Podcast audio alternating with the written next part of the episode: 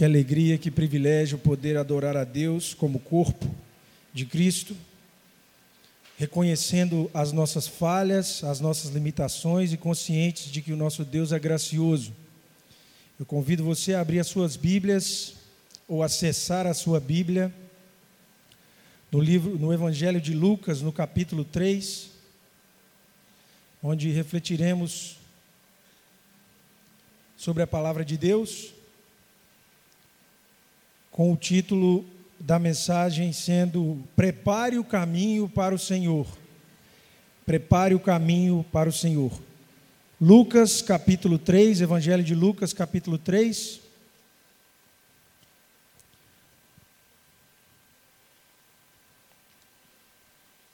Lucas capítulo 3. Acompanhe a leitura comigo. Vou começar do versículo 3. Veio a palavra de Deus a João, filho de Zacarias, no deserto. Ele percorreu toda a circunvizinhança do Jordão, pregando o batismo de arrependimento para a remissão de pecados, conforme está escrito no livro das palavras do profeta Isaías: Voz do que clama no deserto, preparai o caminho do Senhor, endireitai as suas veredas. Todo vale será aterrado e nivelado, todos os montes e outeiros, os caminhos tortuosos serão retificados e os escabrosos aplanados, e toda a carne verá a salvação de Deus. Dizia ele, pois, às multidões que saía para serem batizados: Raça de víboras, quem vos induziu a fugir da ira vindoura? Produzi, pois, frutos dignos de arrependimento, e não comeceis a dizer entre vós mesmos: Temos por pais a Abraão porque eu vos afirmo que destas pedras Deus pode suscitar filhos a Abraão. E também já está posto o machado à raiz das árvores. Toda árvore, pois, que não produz bom fruto, é cortada e lançada ao fogo. Então as multidões o interrogavam, dizendo: Que havemos, pois, de fazer? Respondeu-lhes: Quem tiver duas túnicas, reparta com o que não tem, e quem tiver comida, faça o mesmo. Foram também publicanos para serem batizados e perguntaram-lhe: Mestre, que havemos de fazer? Respondeu-lhes: Não cobrais mais do que, é, do que o estipulado. Também soldados lhe perguntaram: E nós, que faremos? E ele lhes disse: A ninguém maltratais, não deis denúncia falsa, e contentai-vos com o vosso soldo. Estando o povo na expectativa e discorrendo todos no seu íntimo a respeito de João, se não era, se não seria ele porventura o próprio Cristo, disse João a todos: Eu na verdade vos batizo com água, mas vem o que é mais poderoso do que eu, do, do qual não sou digno de desatar-lhe as correias das sandálias. Eles vos batizará com o Espírito Santo e com fogo. A sua pá ele a tem na mão, para limpar completamente a sua eira e recolher o trigo no seu celeiro. Porém, queimará a palha em fogo inextinguível. Assim, pois, com muitas outras exortações, anunciava o Evangelho ao povo. Essa é a palavra santa de Deus. Vamos orar. Deus, nós reconhecemos a tua glória, o teu poder, a tua graça, e assim o fizemos até aqui nesse culto, conscientes de que chegamos diante de ti sem nada em nossas mãos e agora, Senhor, como povo faminto, como crianças do teu reino, que quer escutar a palavra de transformação e da verdade, Senhor, nós pedimos que o teu evangelho seja proclamado nessa noite para a glória e honra do seu nome, que vidas sejam transformadas, que o coração rebelde se submeta à vontade poderosa e santa de Deus. Use este momento para nos corrigir e gerar frutos dignos de arrependimento em nossa vida. Em nome de Jesus que nós oramos. Amém. Quando o pastor Cioli comunicou a mim que eu traria a mensagem nesse domingo, eu me senti, como sempre, muito honrado, mas me senti também na responsabilidade de comunicar um pouco sobre a estação que vivemos. Eu falei e pensei com Deus, eu preciso levar uma mensagem natalina mas Deus me levou para esse texto. E curiosamente, nas leituras que tenho feito sobre esse tempo de preparação do Natal, percebi que ao longo de várias centenas de anos, homens de Deus, homens e mulheres de Deus, têm dedicado o seu tempo na época da preparação para o Natal, nesse texto de João Batista. É muito curioso a gente pensar nessa contradição, uma aparente contradição entre o tema do Natal, ou pelo menos o tema que nós entendemos como Natal, e as palavras proferidas por esse homem de Deus. Quando nós pensamos em Natal, nós pensamos em festas. Muitas pessoas hoje em dia, inclusive, dizem assim, ao final do ano, boas festas. Nós pensamos em comida farta, nós pensamos no Papai Noel, no bom velhinho, nós pensamos até em amor, em esperança. Nós associamos o Natal com coisas extremamente positivas, ou pelo menos coisas que o mundo acredita ser positivas. Por que será então que no tempo de Natal, no tempo em que nós, no calendário tal qual temos, fazemos a expectativa dessa data tão preciosa que é o nascimento de Deus na terra, a encarnação do Verbo em forma de homem, por que será que esse texto tem tanto a nos dizer no Natal? Eu faço uma pergunta aqui e eu retorno a ela mais à frente. Imaginem uma ceia natalina, quando trocamos sorrisos, damos tapinha nas costas um dos outros. João Batista aparecendo na sala, vestido com seu tradicional, é, a sua roupa tradicional de nada, uma roupa completamente indigna para as festas que nós celebramos hoje, com um cinto comendo um gafanhoto, olhando para cada um da mesa de Natal e dizendo: raça de víboras, vocês são serpentes. É sobre isso que eu quero pensar com você essa noite.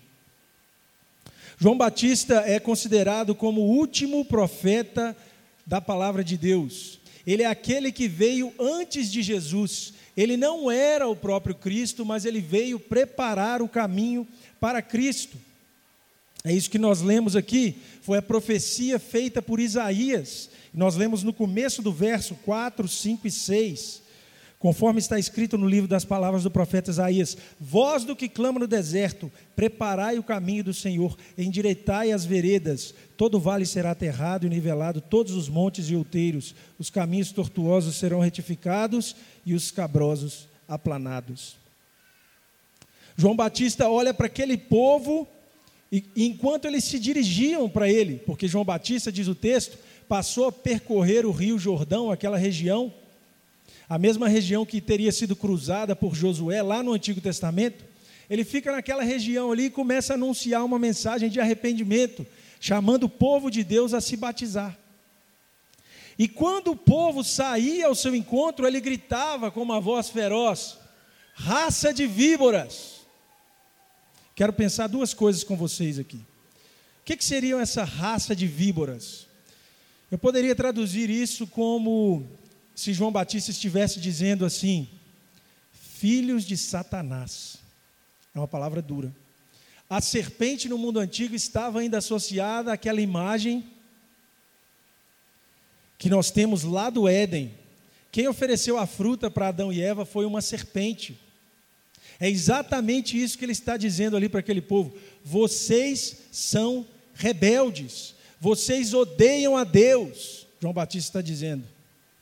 Vocês não reconhecem a santidade de Deus, vocês vivem como se Deus não existisse.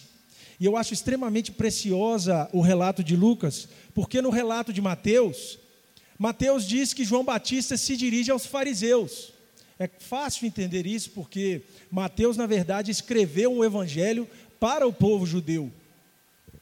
E toda vez que nós falamos mal dos fariseus, quem eram os fariseus? Eram os religiosos da época, homens que se dedicavam a seguir a lei de Deus, discutiam qual era a melhor forma de seguir a Deus, eles criaram uma religião, criaram um método humano para seguir a Deus. Quando nós vemos na Bíblia a palavra dizendo assim: os fariseus estão perdidos, os fariseus são religiosos, eles são vazios. Nós nos acostumamos a pensar assim: é Deus, fala com esses fariseus aí, eles precisam escutar mesmo, não é isso?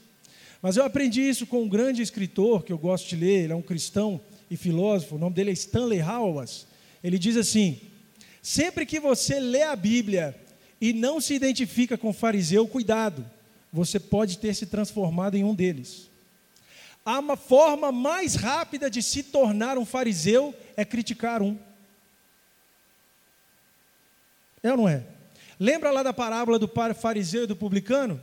Nessa parábola que Jesus profere, o fariseu estava assim: Senhor Deus, eu sou muito bom, muito obrigado, porque eu não tenho pecado como esse outro homem pecador aqui, cobrador de impostos. Deus, eu não sigo os caminhos malvados, não é isso?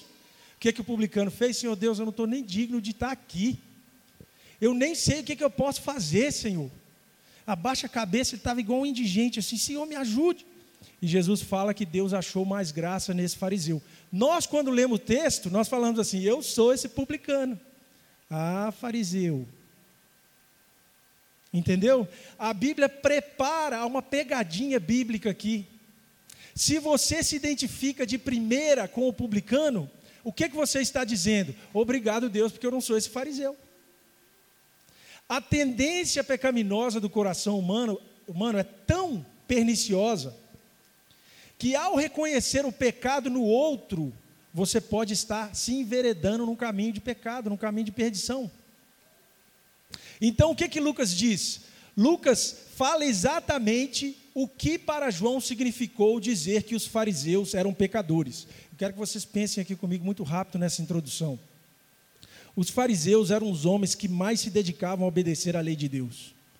Homens extremamente zelosos. Eles perverteram a lei de Deus. Realmente. Eles criaram tradições, eles se afastaram do caminho de Deus. Mas eu quero que você pense aqui: para quem estava perto do fariseu naquela época e escutou assim, o fariseu não vai para o céu, o que, que você acha que ele pensou?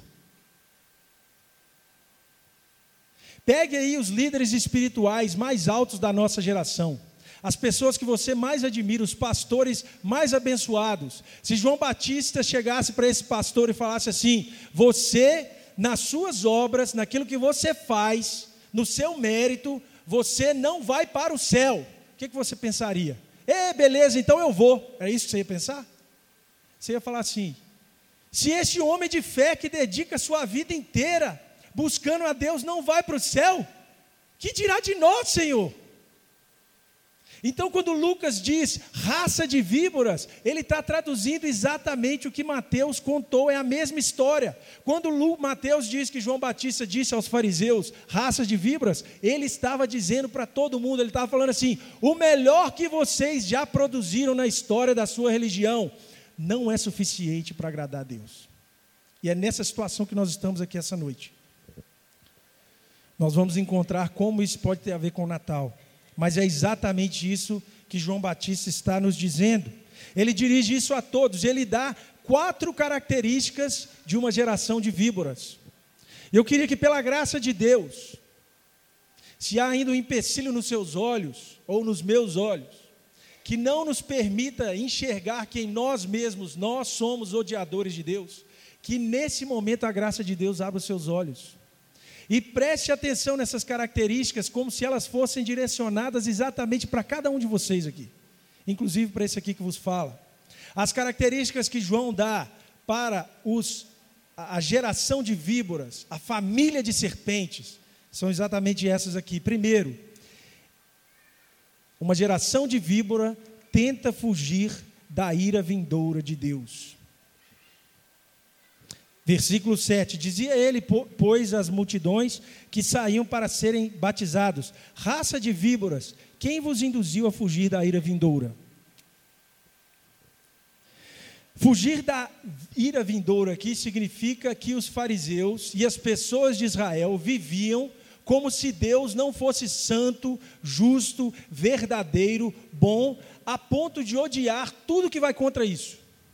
Agora eu quero que você abra os seus ouvidos aí.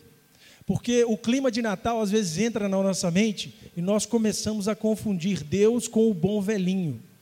Nós começamos a confundir Deus com o Papai Noel.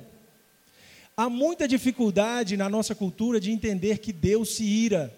Mas você entende que Deus é amor? Se você entende que Deus é amor, eu quero te dizer essa noite, é uma conclusão lógica que ele odeie tudo aquilo que vá contra o que ele ama. O amor necessariamente odeia as coisas que vão contra o amor. Esse é um pressuposto básico do amor. E é exatamente isso que manifesta o amor. Inclusive você, nos seus afazeres, na forma como nós lidamos com a política. É? Nós estamos um país agora extremamente engajado na política. Quando há uma corrupção, você não sente aquela ira? Você não se sente assim, como pode uma pessoa roubar o dinheiro do povo, trabalhador? Tá, então você quer dizer para mim que você tem o direito de se sentir dessa forma, mas Deus, o Criador do universo, bom, justo, perfeito, acima de todas as coisas, não tem o direito de se irar contra as coisas que vão contra o coração dele? Mas ele não se ira como um Deus tirano, ele não se ira impacientemente como nós que queremos fazer uma revolução, não. Ele se ira de forma compassiva, a ponto de encontrar uma forma amorosa de comunicar a esse povo que anda em ódio e perdição em relação a ele, ele encontra uma forma graciosa de dizer assim: acorda, há tempo para arrependimento, mas uma raça de víboras foge dessa ira. Ela vive como se Deus não existisse.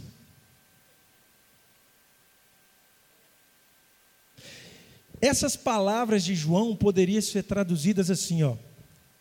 Quem disse para vocês que vocês são capazes de fugir da ira de Deus de si por si mesmos?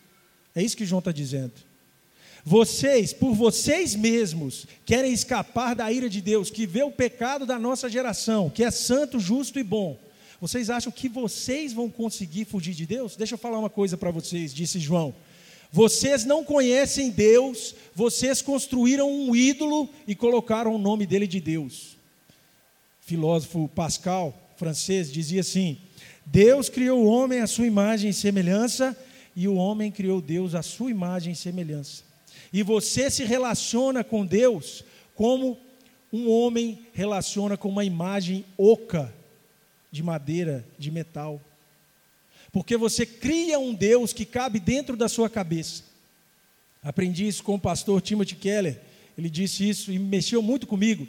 Ele faz o seguinte comentário: um relacionamento com Deus é um relacionamento com uma pessoa real.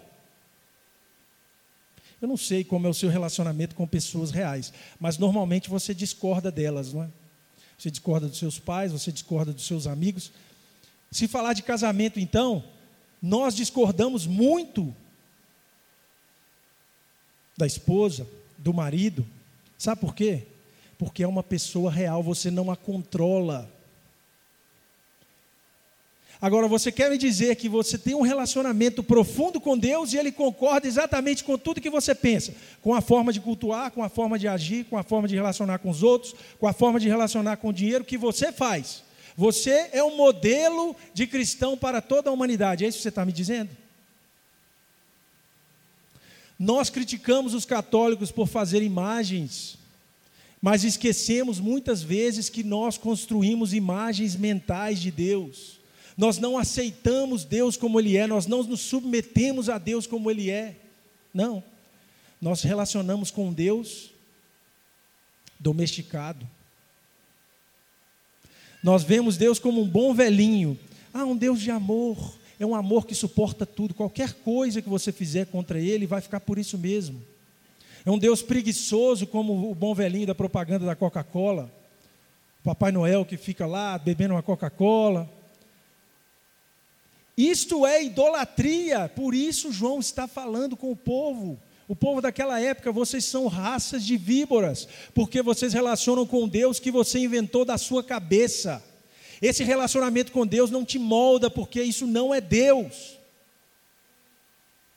Você não vem para a igreja para aprovar as coisas, você vem à igreja para ser transformado, porque nós adoramos um Deus real, um Deus vivo, um Deus que nos molda, um Deus que não pode ser moldado.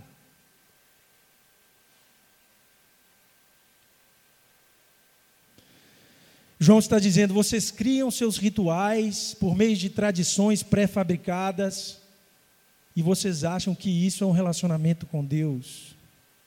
Essa é uma tentação que todos nós podemos cair, criar essa imagem fictícia de Deus e dizer que temos um relacionamento com Ele. E justamente porque essa geração de víboras não relaciona com Deus verdadeiro, o segundo ponto está aqui. Se não há um relacionamento com Deus verdadeiro que te desafia, que se mostra santo diante da sua falta de santidade, não há arrependimento. Essa geração, segundo João Batista, ela sente remorso. Ela se sente envergonhada de algumas coisas que faz, porque as pessoas veem essas coisas feias. Elas até confessam publicamente os seus problemas, pedem desculpas quando é conveniente. Mas ela não se arrepende. Elas não ela não desiste dos seus méritos para se relacionar com a divindade. Ela continua batendo cabeça e diz assim: Eu vou conseguir, eu vou melhorar, eu vou resolver isso. Um remorso é uma tristeza causada pela vergonha de um coração rebelde. O arrependimento não. O arrependimento é o pleno reconhecimento de sua incapacidade, é o reconhecimento de impureza que gera mudança. Uma pessoa que pede desculpa da mesma forma todos os dias, sem mudar de comportamento, não está arrependida. Isso não é arrependimento, isso é uma, é uma forma de rejuntar um problema, é um jeito rápido e fácil de resolver um probleminha. Eu peço desculpa e fica tudo bem. O arrependimento, na verdade, pode ser definido assim: se arrepender é criar um espaço de submissão a Deus para que Ele mude o nosso caminho. É virar completamente a sua direção e dizer claramente para Deus: eu não consigo, preciso de ajuda, preciso de um Salvador. É exatamente isso que é um arrependimento. E nos chama bastante atenção que João Batista diz assim: produzir frutos dignos de arrependimento. Se não há arrependimento, o que, que vai faltar também nessa raça de víboras? Frutos. Se não há o reconhecimento da necessidade de Deus em nossa vida, não há transformação de Deus em nossa vida, não há frutos verdadeiros.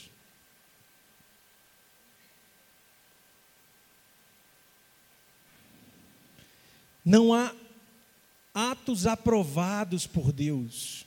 E aqui eu quero dizer uma coisa muito clara.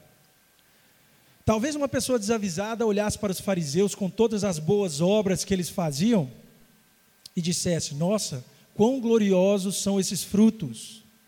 Não são frutos.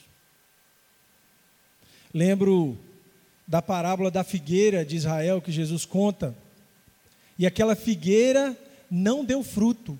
Ela era bonita, ela tinha folhas, mas ela não dava fruto. O fruto não é simplesmente fazer o bem, mas é fazer o bem como resultado de um arrependimento verdadeiro. Há uma diferença aqui. Isso é muito importante e sutil. O arrependimento verdadeiro não é simplesmente nos arrepender das coisas erradas que nós fizemos. Escute isso aqui. Mas é nos arrepender das coisas certas que nós fizemos pelos motivos errados. Vou repetir. Arrependimento verdadeiro não é arrepender das coisas erradas que você fez, simplesmente, mas é arrepender, inclusive, das coisas certas que você fez pelos motivos errados. Muitas vezes nós fazemos as coisas certas para ganhar a glória do outro. Nós fazemos coisas certas para que os outros olhem para nós e falem: que homem humilde, que homem bondoso, que homem generoso. Diz assim o nosso Salvador Jesus Cristo no Sermão do Monte: vocês já receberam o seu galardão, a sua recompensa. Sabe qual que é a sua recompensa? Quando você faz uma boa obra para não glorificar o Pai que está no céu, mas para você mesmo. A sua recompensa é isso aqui, ó.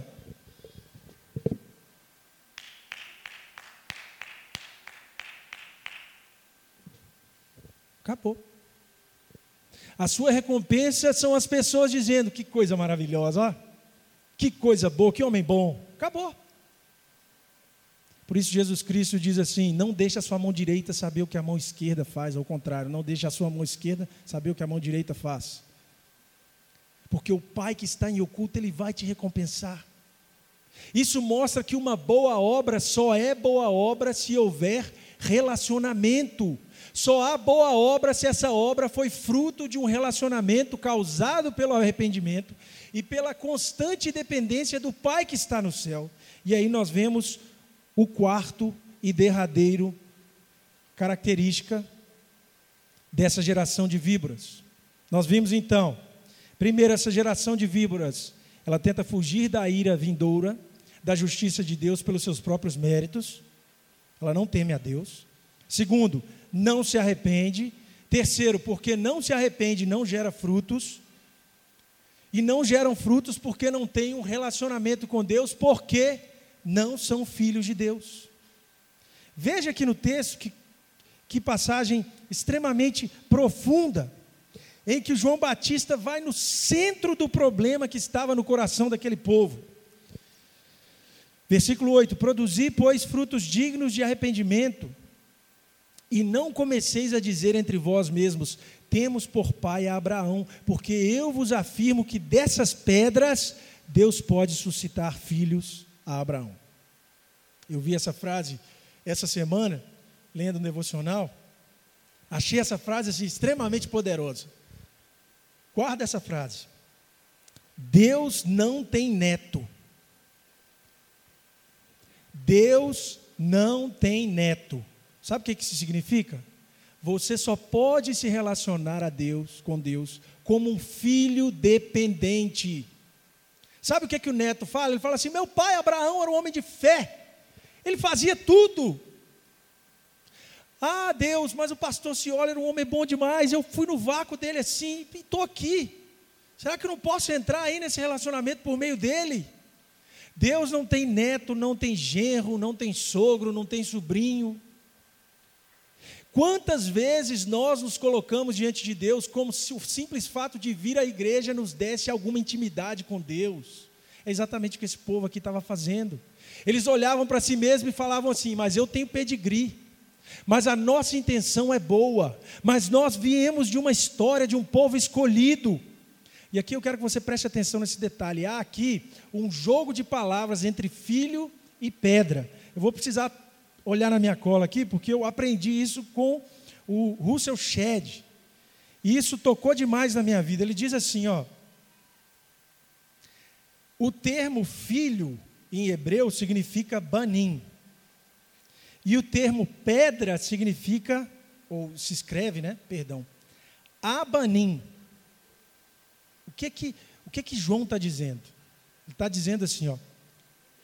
Vocês são filhos, né? Mas Deus pode pegar o Abanim, vocês são Banim, vocês são filhos de Deus, chamados. Mas Deus é tão poderoso que ele pode pegar o Abanim, que são os filhos bastardos, aqueles que não foram escolhidos com Israel. Deus pode pegar eles e fazer deles filhos de Abraão. O Messias vai chegar, vai passar na sua casa, você vai celebrar o Natal e você vai perder o Messias, sabe por quê? Porque você bate no peito e fala assim: ó, eu dou conta, olha como é que eu sou bom, olha como é que eu sou. Eu vou na igreja, cara. Eu levo a minha vida a sério, eu vou na EBD, eu, eu até oro em casa. Foi exatamente isso a nossa história, a nossa história é essa. Nós éramos pedras mortas, rejeitadas. Mas a graça de Deus abundou acima do povo escolhido de Deus e nos chamou para a maravilhosa graça dele. Nós aqui, igreja em Ipatinga, somos todos pedras que estavam mortas e fomos ajuntadas nesse prédio, edifício maravilhoso que é o próprio corpo de Cristo. É isso que João está dizendo. Vocês não vão garantir a seu relacionamento com Deus por meio da sua esposa, que é muito fervorosa, ou por meio do seu pai, que é muito fervoroso, ou por meio do seu esposo, que está sempre na igreja, ou por meio do seu filho, que agora está seguindo o caminho do Senhor. Deus não tem netos, Deus não tem genros, não tem sobrinhos, Ele tem filhos, e não é qualquer tipo de filho, não, é filho dependente, é filho que bebe leite materno. É filho que grita: Aba, papai, eu estou com fome.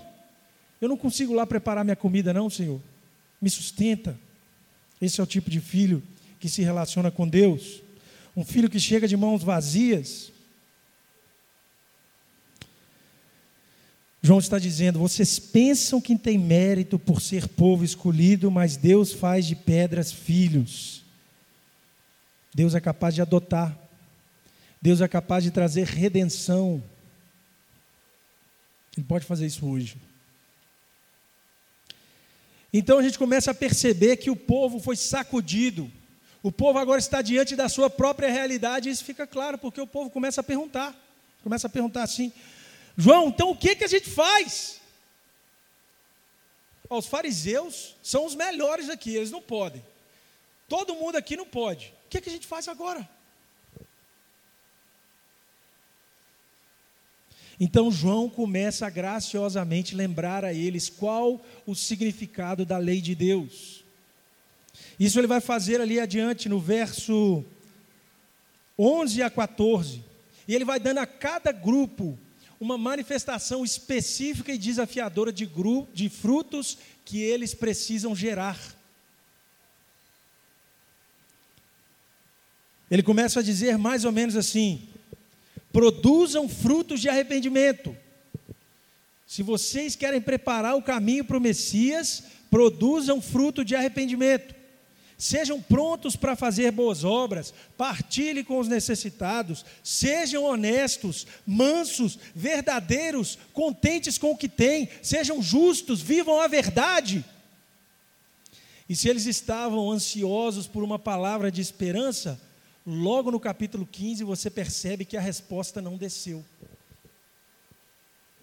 No capítulo 15, o verso, desculpa, o verso 15 começa dizendo o seguinte: Estando o povo na expectativa e discorrendo todos no seu íntimo a respeito de João, se não seria ele porventura o próprio Cristo. Cristo, ou o ungido, está relacionado a um termo messiânico que diz respeito daquele que seria enviado por Deus para trazer a salvação para o povo. Sabe o que, o texto está nos dizendo? Quando João, João mostrou a lei, quando João Batista mostrou a lei para aquele povo, e eles viram que eles precisavam de ser para agradar a Deus, eles não se sentiram esperançosos. É como se eles estivessem gritando no centro da alma deles: então a gente precisa de um Salvador. A gente precisa de um Salvador, João, porque essas coisas que você pediu para eu fazer, eu não consigo. João, sério, olha lá na minha semana, eu, eu tropeço várias vezes, eu trato mal a minha esposa, às vezes eu não tenho paciência com meu filho, às vezes eu tenho preguiça de ler a palavra, às vezes eu dou um jeitinho para resolver um imposto, às vezes eu faço isso, faço aquilo, talvez você esteja pensando. Talvez seja essa a sua pergunta para João hoje. Talvez essa demonstração clara da santidade de Deus, de quem Deus é, está despertando em você esse mesmo desejo que o povo de Deus sentiu ali, diante da verdade apresentada pelo profeta João Batista. Eu preciso de um Salvador. Por quê? Porque quando observamos de fato a lei de Deus, reconhecemos que não somos capazes de cumpri-la perfeitamente. A lei de Deus vai te lembrar das suas fraquezas, ela vai lembrar dos seus limites, da nossa pequeneza, porque a santidade de Deus te coloca diante dele de joelhos. Nós temos muitas críticas aos fariseus, e a palavra de Deus tem muitas críticas aos fariseus. Mas se há alguma coisa a aprender com os fariseus é o seguinte: busque com diligência com esforço pessoal, seguir a lei de Deus, e você cai de joelhos.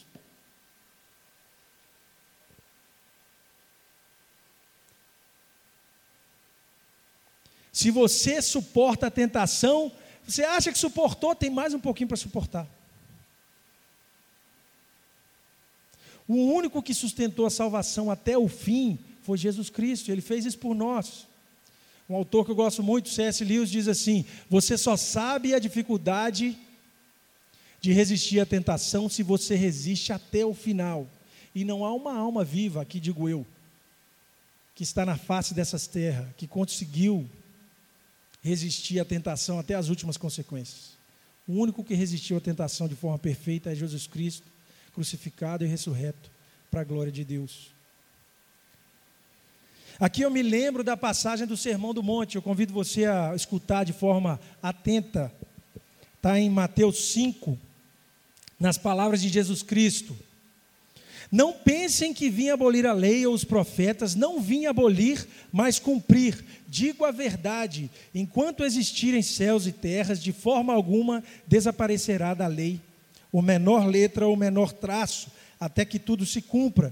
Todo aquele que desobedecer a um desses mandamentos, ainda que dos menores, e ensinar aos outros e fazerem o mesmo, será chamado menor no reino de Deus. Mas todo aquele que praticar e ensinar esses mandamentos será chamado grande no reino de, dos céus. Pois eu digo que, se a justiça de vocês não for muito superior à dos fariseus e mestres da lei, de modo nenhum entrarão nos reinos dos céus. Se você está imbuído ali no espírito do Sermão do Monte, você percebe o povo completamente desnorteado. Senhor, mas nós temos que ser mais justos que os fariseus. Então nós precisamos de um Salvador. Nós precisamos de alguém que faça essa obra maravilhosa de vencer o pecado em nós, por nós.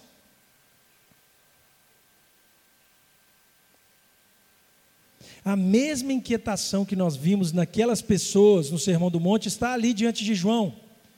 E aqui então, João termina aquela mensagem não se responder, não se apresentando como Messias, como escolhido de Deus, mas apontando para o Messias.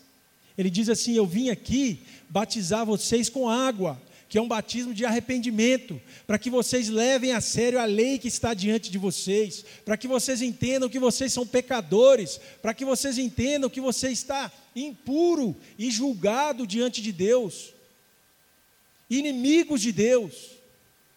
Mas vem aquele que vai batizar com o Espírito Santo e com fogo. Vem aquele que é o Messias, que é esperança para vocês que agora se encontram aflitos no meio dos seus pecados. Ele vai dar a vocês o Consolador. Ele vai batizar com o Espírito Santo, que significa a salvação por meio do perdão dos pecados, para que o Espírito Santo habite em cada um de vocês. Era muito comum no mundo antigo essa ideia do mensageiro. O mensageiro era uma espécie de batedor. Quando um rei visitaria, eh, fosse visitar uma cidade no mundo antigo, ele chegava anunciando: gente, o rei está vindo aí, hein? Arruma a cidade, tira os buracos das pistas. O rei está chegando, gente. Cabeças vão rolar. Pinta a casa, deixa tudo bonitinho. O Senhor está vindo. E João está fazendo exatamente isso. Ele está vindo anunciar os Messias, ele está vindo anunciar aquele que foi separado por Deus para resolver esse problema íntimo do nosso coração que eu e você estamos vivendo aqui hoje, que é o pecado que habita em nós. João Batista é um assessor do Messias e ele entendia isso muito bem. Ele tinha uma missão curtíssima, que era simplesmente sacudir Israel e dizer: vocês precisam de um Salvador. E por causa dessa fidelidade, ele foi chamado por Jesus Cristo como não houve homem maior nascido de mulher na face da terra.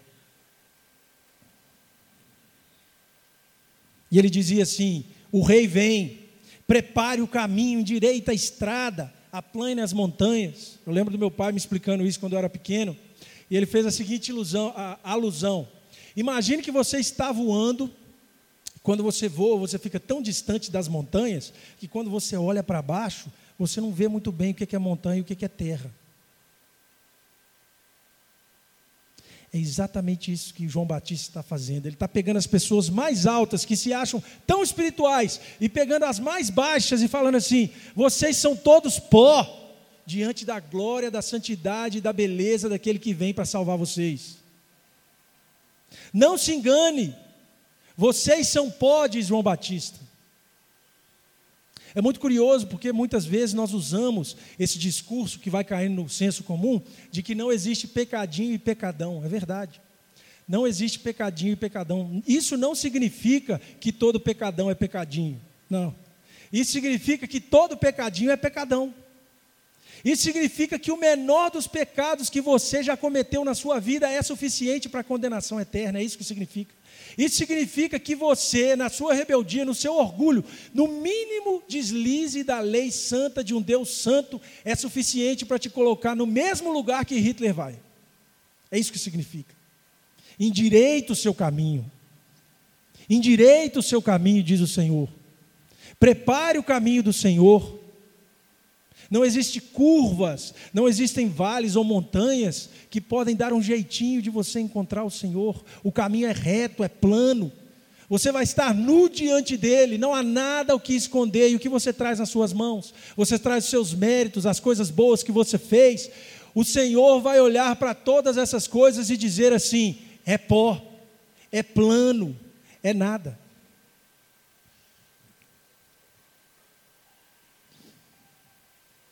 E assim nós voltamos ao Natal. O que, que João Batista tem a ver com o Natal? Eu volto à pergunta, caminhando para o fim, a pergunta que fiz no começo. Imagine na ceia de Natal, João Batista chegando à mesa, enquanto nós comemos, ele olha para cada um e começa a dizer os pecados de cada um. O que, que isso pode ter a ver com o Natal? João Batista nos lembra que o nascimento de Cristo é um milagre que deve ser desejado, mas só deseja esse milagre aquele que se reconhece como nada, aquele que confessa os seus pecados diante de Deus, aquele que não se esconde atrás de apetrechos espirituais, religiosos, para mostrar uma santidade que não existe, aquele que se encontra de forma falsa diante de um Deus criado, não está preparado para o nascimento de Cristo, não está preparado para a vinda do Messias. João Batista diz assim: foge da ira, foge mesmo, mas só tem um jeito de fugir dessa ira. Vem cá, me dá a mão. Está vendo esse Messias? É Ele que vai te levar para o centro do coração de Deus, para que você experimente esse amor como graça e não como fogo consumidor. Porque o fogo aqui, meus queridos, talvez algum pregador pentecostal te disse que esse fogo é o segundo batismo do Espírito Santo, ele te enganou. Esse fogo é a punição eterna de todos aqueles que não se curvam de joelhos diante do Deus de toda a terra por meio de Cristo. E João Batista está te lembrando disso hoje.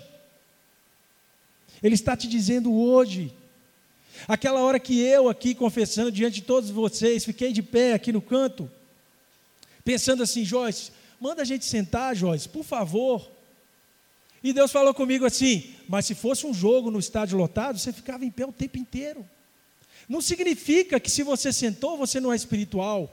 Mas olha as coisas que você está disposto a fazer que são extremamente vazias. Você vai no shopping e anda o dia inteiro. Faz uma viagem, anda na praia o dia inteiro. No momento que você diz cosmicamente que está no culto público diante do Senhor Todo-Poderoso, você se cansa, abre, as boca, abre a boca, boceja.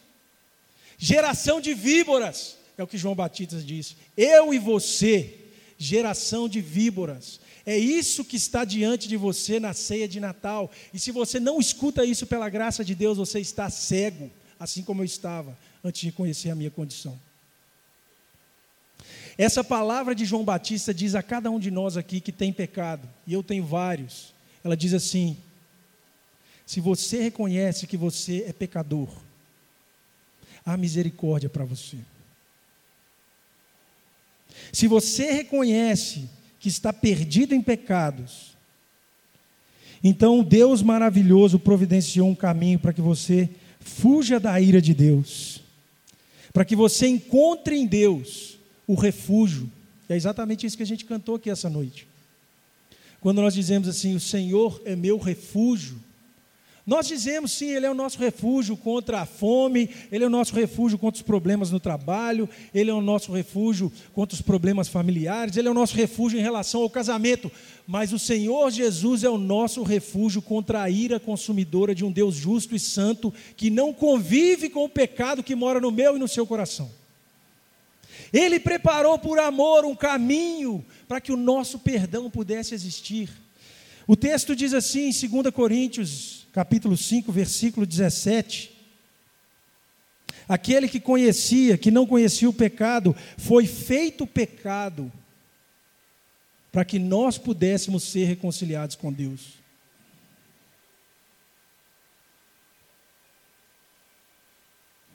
O Messias Jesus Cristo veio e é por isso que nós celebramos o Natal. Jesus veio, viveu uma vida perfeita, nasceu, morreu, se fez pecado na cruz, a ira que estava guardada para cada um de nós pelos erros que cometeram, que cometemos, foram depositadas em Cristo. E Deus agora está de braços abertos chamando você pecador. Você que não sabe o que fazer, vem. Porque há descanso para você. Você que reconhece nessa noite que há tantos desafios, tantos problemas, que há um gigante na sua vida chamado seu ego, seu pecado. João Batista está dizendo: o Messias vem, ele veio, ele veio para você. Mas você não vai celebrar o Natal da forma adequada, você não vai esperar para, pelo Messias de forma adequada, se não for de joelhos dobrados, se não for com uma disposição de arrependimento no coração. O Senhor Jesus é alegria, porque nós vivemos em perdição. E se você não entende a perdição, o Natal é vazio. Se você, quando senta naquela mesa diante dos seus familiares, não grita para todo o céu: Senhor, o que é que eu vou fazer para me alcançar? O que é que eu faço para o Senhor me ver, Senhor? Eu não tenho nada na minha mão. Se você não faz isso, o Senhor está longe, Ele está distante. Mas se hoje você reconhece, eu pequei, Senhor, eu errei no meu casamento, eu tratei mal a minha filha, o meu filho, eu fui egoísta. Senhor Deus, eu tenho criado ídolos na minha vida, mesmo aqui dentro da igreja eu venho, mas, mas eu converso com Deus que concorda comigo em tudo. Se você se encontra nessa condição, humilde, quebrantado, João Batista está dizendo: o Salvador do mundo vem. E ele vem numa manjedoura, isso é a coisa mais linda do Natal, eu quero dizer isso para você hoje. O fato de Jesus ter vindo numa manjedoura nos lembra onde ele quer nascer. Ele não veio nas casas pomposas, poderosas, ele não veio nos lugares de honra e glória que esse mundo dá. Ele nasceu no meio de um estaleiro, de um curral, com seres fedorentos. É exatamente aí, nesse coração, como um curral, cheio de problema, de podridão, é aí que ele quer nascer. Mas se você se esconde diante de uma fachada de santidade e diz assim: Olha como minha vida é boa, Deus está longe de você, o Criador do mundo e do universo, Ele está tão distante de você, que o Natal vai passar, você vai encher a sua barriga de comida e vai continuar tudo a mesma coisa. Mas se você hoje, com João Batista, vem de joelhos para essa água do Jordão e fala: Senhor, me lava com a tua água, com o teu perdão, Senhor. Então há perdão para você, há banquete a comida que não vai encher só a sua barriga na ceia de Natal, ela vai encher a sua alma, a sua vida e ela vai transbordar. E você vai temer a Deus, você vai fugir da ira de Deus por meio de Cristo. Aí depois sabe o que, que vai acontecer? Você vai se arrepender, não uma vez só, hoje, mas vai arrepender continuamente. E isso vai gerar mudança, porque você vai criar um espaço para Deus agir em você, até que Ele produza fruto. E todo mundo vai ver essa árvore e vai dizer assim: glória a Deus, a esse Pai que está no céu, porque Ele transformou a vida de um pecador. E você vai viver um relacionamento intenso com Deus que te molda, que te carrega de joelhos apesar dos seus defeitos. Eu convido você a se colocar de pé nesse momento, dando a você uma oportunidade de cantar sobre mim perdão e graça. Declare isso a Deus agora, com ousadia. Tome posse dessa realidade para que Ele sim seja o perdão para os seus pecados.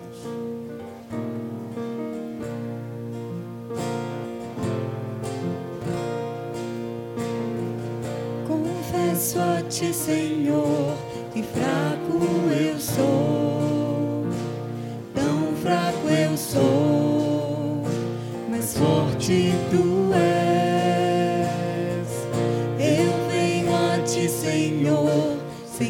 Nada pra dar. Só quero pedir, vem ajuda-me, ó Deus.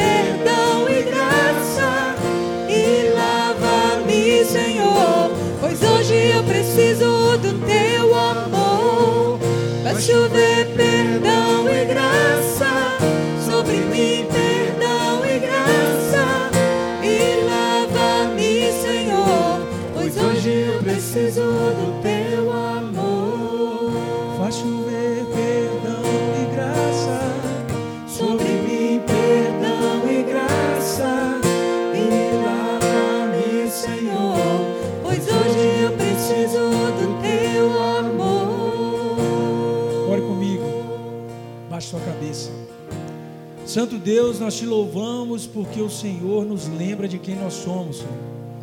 Nós somos um momento, nós somos um piscar de olhos, mas o Senhor é eterno. A tua palavra dura para sempre, Senhor. Eu oro aqui por meus irmãos que têm caminhado com Cristo, com muitas dificuldades, com tropeços, talvez em rebeldia, Senhor. Que a manifestação da Sua graça seja presente, que o Teu Espírito convença, que demonstre claramente que há perdão para o arrependido que a tua graça é capaz de perdoar multidão de pecados. Deus, eu oro também por aqueles que estão aqui e nunca tiveram o privilégio de te chamar de Pai, Senhor. Pessoas rebeldes, assim como nós éramos, Senhor. Pessoas que vivem da forma que querem, mas hoje, diante da manifestação da tua glória, Senhor, da tua santa vontade, que teu Espírito Humilha esses corações e os torne famintos da tua graça, porque a tua palavra diz que bem-aventurados são os que têm fome e sede de justiça, porque eles serão fartos. E nós declaramos para nós mesmos e para toda essa cidade que o Senhor Jesus, Messias, que nasceu em Jerusalém, em Belém, que viveu e morreu pelos nossos pecados e ressuscitou, que Ele é, Senhor Deus, a nossa salvação. Deus tenha misericórdia de nós, nos sustente nesse período de Natal para que nós possamos refletir de forma mais profunda ainda a nossa espera, Senhor.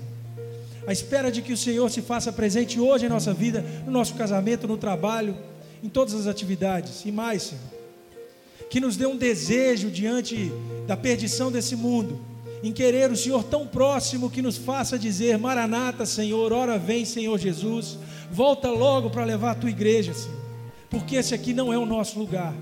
Enquanto esperamos, Senhor, que tenhamos a força de anunciar esse evangelho de salvação, transforma vidas, cuida de nós, em nome de Jesus que nós oramos. Amém.